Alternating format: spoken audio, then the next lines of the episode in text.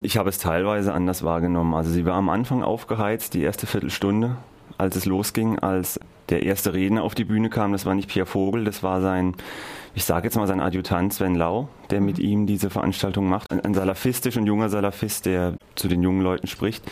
Und als der auf die Bühne gekommen ist, war die Stimmung aufgeheizt, ein paar Minuten lang. Das hat sich aber relativ schnell wieder beruhigt. Ich würde sagen, nach einer Viertelstunde war da das, die größte Luft war da draußen. Das waren etwa 200 Leute da, Anhängerinnen und vor allem Anhänger, also junge Männer hieß es in der BZ. Hast du das auch so wahrgenommen? Ja, das ist, glaube ich, eine Größenordnung, das, das, das würde passen, 200 Leute. Es war, was ich ganz interessant fand, es gab keine Geschlechtertrennung. Das ist normalerweise üblich bei seinen Veranstaltungen. Also ich weiß, es gab in Frankfurt vor drei Jahren oder vier Jahren eine sehr große Kundgebung für 1500 Menschen.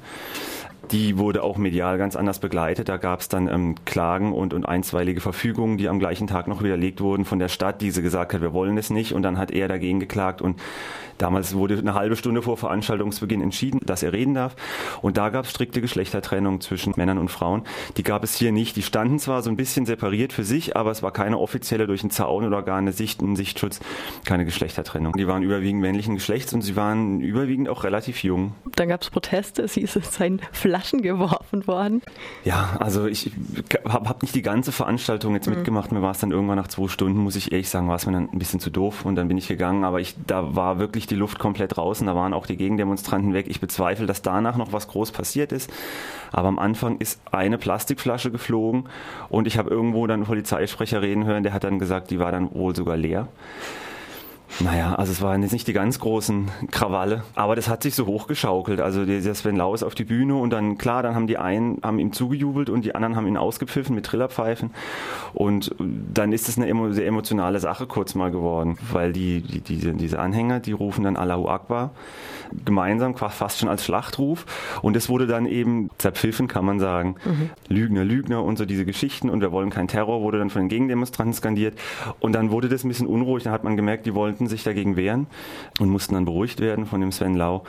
Das war mal ganz kurz eine Situation. Ich konnte mir diese Assoziation nicht verkneifen. Ich weißt du vielleicht, ich bin ab und zu beim Fußball, gerne beim Fußball mhm. und kenne auch solche Situationen, sage ich jetzt mal, wo zwei verschiedene Gruppen aufeinandertreffen, die unterschiedlicher Meinung sind.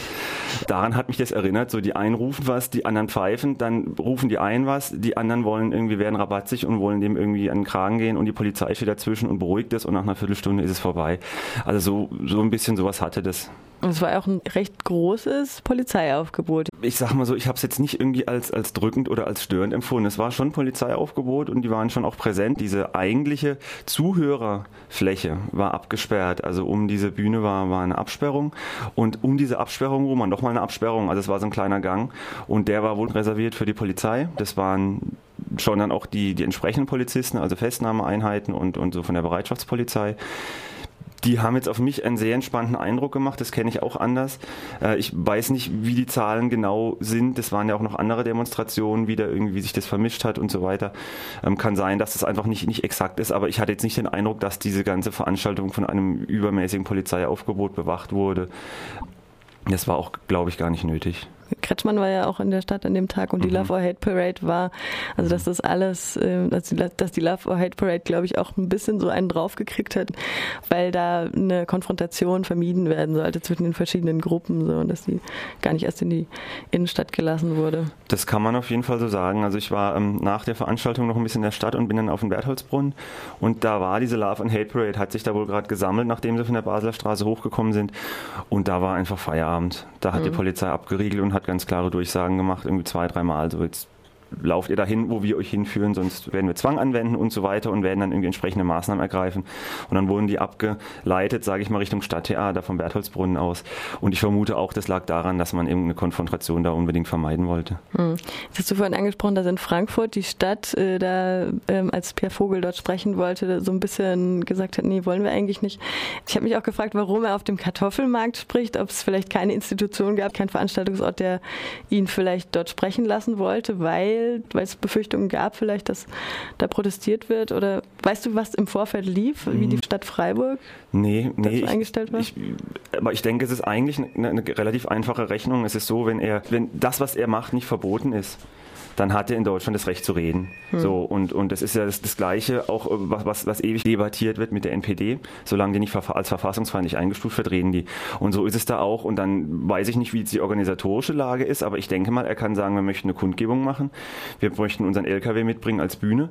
Wir erwarten circa so und so viele Leute und dann stellt ihm die Stadt einen Platz zur Verfügung und ist eben auch verpflichtet, mit Ordnungs- und Sicherheitskräften diese Veranstaltung abzusichern. Was ich mitgekriegt habe oder was ich weiß, ist, dass er eben sagt, er hat ein paar Bedingungen, er möchte einfach nur diesen, diesen Laster mitbringen, den er als Bühne benutzt und möchte eigentlich auch, dass die Geschlechter getrennt werden bei den Zuhörern, ansonsten ist ihm alles egal und er möchte eben, dass es abgesichert wird, hm. äh, wenn er spricht. Und dann hat er, auch wenn es jetzt für den einen oder anderen komisch erscheint, dann hat er quasi das Recht und kann das und kann dann diese Kundgebung durchführen. Vielleicht noch ein Satz. In ja. Frankfurt war das eine ganz andere Hausnummer. Da gab es nämlich noch einen anderen Redner, der heißt, ich weiß nicht, Bilal Phillips. Wem der was sagt, das ist nochmal eine ganz andere, ganz andere Liga. Das sind Jamaikaner und der ist dann auch kein Salafist mehr. Da gibt es schon auch Leute, die sagen, das wäre ein Wahhabit. Also das sind die allerextremsten, ähm, die, die den Islam als, am extremsten auslegen. Das sind auch die, die im Irak äh, Steinigungen, öffentliche Steinigungen ähm, ähm, befürworten und Todesstrafe bei Homosexualität. Und so einen hatte er mit auf der Bühne. Und, und dagegen hat eigentlich die Stadt auch protestiert und hat gesagt, den wollen wir eigentlich bei uns nicht haben. Ähm, und es ging dann hin und her mit, mit, mit Klagen und einstweiligen Verfügungen, habe ich eingangs schon gesagt. Das war auch eine, eine ganz andere, was die Gegendemonstrationen angeht, eine ganz andere Nummer. Gut, Salafisten sind ja jetzt auch als relativ radikal bekannt. Ja, also ich, was mich ein bisschen immer stört, ist, dass man, dass man in den Medien den Eindruck kriegt, Salafismus wäre gleich ähm, Terror oder Kampf für den Glauben mit, mittels von Gewalt. Und ich glaube, das stimmt nicht. Also Salafismus ist eine sehr, sehr konservative und auch schon, wie du es richtig gesagt hast, eine sehr radikale Auslegung des Islam mit Vollverschleierung bei Frauen, mit Frauen sind zu Hause und hüten das Haus, Männer gehen arbeiten und so weiter. Männer dürfen mehrere Frauen haben so diese Geschichten sehr konservativ, sehr, sehr stark am Glauben orientiert, aber nicht gleichzeitig Terror. Das muss nicht sein. Es ist umgekehrt ist es so, dass diejenigen, die die große Terroranschläge verübt haben, das waren Salafisten. Mhm. Ähm, aber umgekehrt stimmt der, der Kurzschluss nicht den Kurzschluss wollte ich jetzt auch gar nicht. Ja, darauf wollte ich auch gar nicht hinaus. Ja. Aber es ist schon eine relativ, eine sehr konservative, ja, ja. sehr konservative Richtung des Islam. Das ich habe dann, ich habe dann noch gelesen in der BZ, ich weiß nicht, ob du da noch vielleicht da, dabei warst, dass, äh, dass Gegendemonstranten wohl äh, gerufen hätten, Solidarität mit Bashar al-Assad. Hast du das mitbekommen? Ja, ja, das habe ich nicht mitbekommen. Das mhm. habe ich nicht mitbekommen. Ich habe aber mitbekommen, dass es, ähm, dass die, die, die, Gruppe der Gegendemonstranten extrem heterogen war. Also mhm. das hat für mich auch, und das fand ich interessant, weil das für mich auch ein bisschen so gezeigt hat, wo da eigentlich das Problem liegt bei dieser ganzen Diskussion. Es waren ganz linke Leute, es war die Antifa da, mhm. es waren ähm, praktizierende Muslime da, die sich gegen Pierre Vogel ausgesprochen haben, auch lautstark und es waren, habe ich nicht gesehen, aber war offensichtlich wohl so, waren Nazis da. Also die, mhm. die komplette Bandbreite. Es waren Passanten da, es waren Studenten da und die dagegen demonstriert haben. Und dementsprechend heterogen war da irgendwie auch die Gegendemonstration. Also der eine hat gebrüllt, ähm, du verrätst dein Vaterland, du verrätst dein Vaterland, weil er halt bei Pierre Vogel Deutscher ist und konvertiert hat. Hm. Die anderen rufen ähm, Bashar al-Assad und, und die dritten rufen Freiheit und kein Terror und, und, und hissen eine, eine Regenbogenflagge. Also war eine sehr heterogene Gruppe und da kann es schon gut auch sein, dass, dass das gerufen wurde. Hm. Habe ich mitgekriegt in, der, in den Medien, aber nicht, nicht live. Hm. Und du hast die ganze Veranstaltung als skurril bezeichnet. Ich hatte mich ein bisschen an Fußball erinnert, so von der ganzen Stimmung her. Und das fand ich irgendwie komisch, weil ich dachte, eigentlich ist es doch eine, eine Predigt. Also jemand, jemand erzählt doch da etwas über den Glauben. Das ist irgendwie jetzt nicht die Stimmung, die ich damit jetzt verbunden habe. Dann diese, diese heterogene Demonstrantenschar. Der eine ruft, du hast dein Vaterland verraten und ruft dann im nächsten Satz Nazis raus. Die einen sagen irgendwie gegen Terror, gegen Terror. Da rufen dann Leute mit und dann hissen die eine Regenbogenfahne. Dann sagen die Leute, die mit denen gerade gerufen haben, nehmen die Fahne bitte wieder runter. So keine und so Geschichten. Also es war ähm, irgendwie so, neben mir stand einer, der hat sich zu mir umgedreht, das war irgendwie so ein älterer, älterer Mann und der hat irgendwie zu mir gesagt, es, es ist schon Spektakel, es ist unglaublich. Und da dachte ich mir so, das trifft es eigentlich auf den Kopf. Das war eigentlich ein unglaublich seltsames Spektakel. Und auch diese Art, wie die gesprochen haben. Also man merkt schon, dass, dass die eine gewisse Rhetorik drauf haben, eine gewisse jugendliche Rhetorik auch, dass die eine jugendliche Aura haben. Und dann kann ich schon nachvollziehen, dass die auch vor allem eine junge Zielgruppe ansprechen. Hast du denn auch inhaltlich dann was mitgenommen bei dem ganzen Trara? Ja, Ich finde, das ist mir auch aufgefallen, als ich hinterher im Internet mal ein bisschen geguckt habe. Ich finde, man kann Pierre Vogel tatsächlich schwer zuhören. Es fällt mir schwer, mich da zu konzentrieren, was auch daran liegt, dass er ganz unvermittelt hin und her springt zwischen Deutsch, zwischen seinem Eifler Platt und ähm, Arabisch. Also er spricht fließend Arabisch, zitiert dann den Koran. Und es ist sehr schwer für mich da zu folgen und es wird dann teilweise inhaltlich auch ein bisschen verworren und dann fehlen mir die Grundlagen, um dem irgendwie folgen zu können.